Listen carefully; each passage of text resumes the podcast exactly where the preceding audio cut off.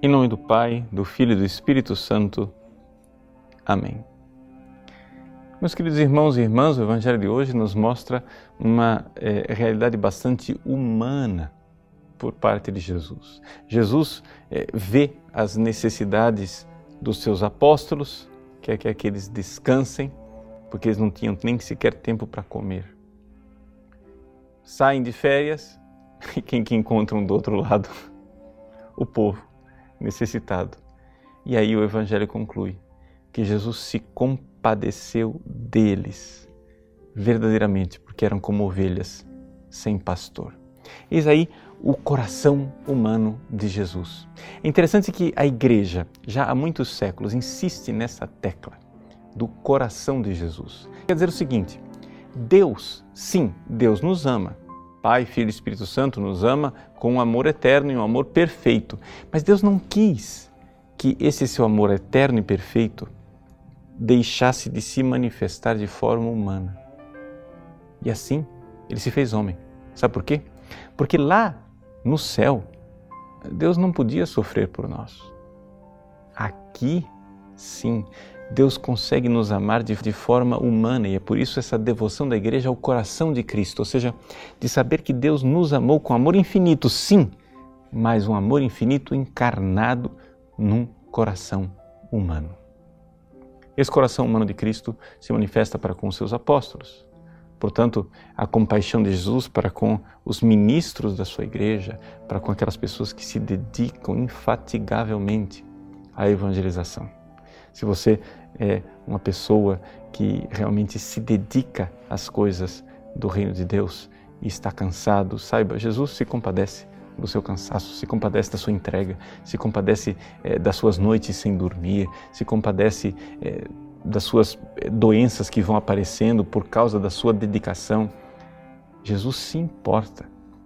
Ele não é, é um estoico, um Deus impassível lá no céu, um estoico aqui na terra que, na sua imperturbabilidade, não se deixa é, tocar por essas coisinhas. Não, Jesus se compadece. Neste ano de misericórdia, vamos entender isso. Ele se compadece também dos seus ministros.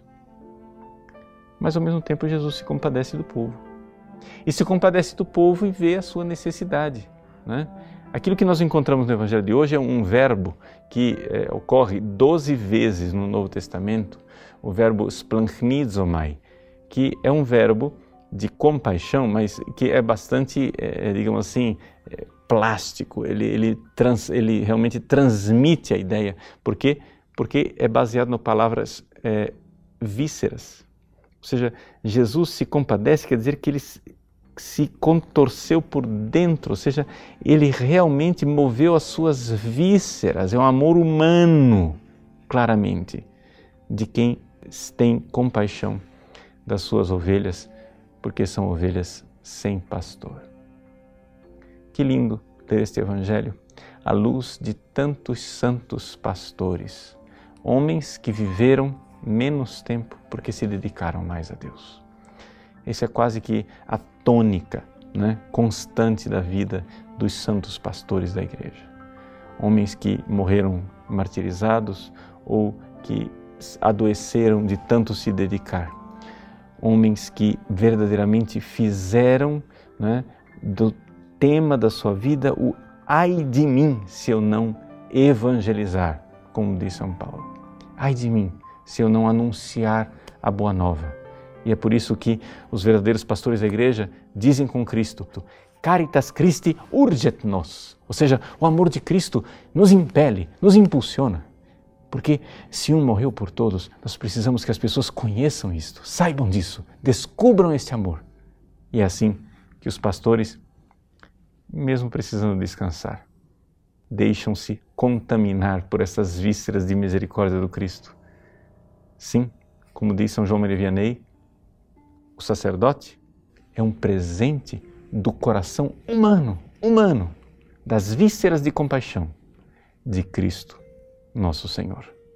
Deus abençoe você. Em nome do Pai, do Filho e do Espírito Santo. Amém.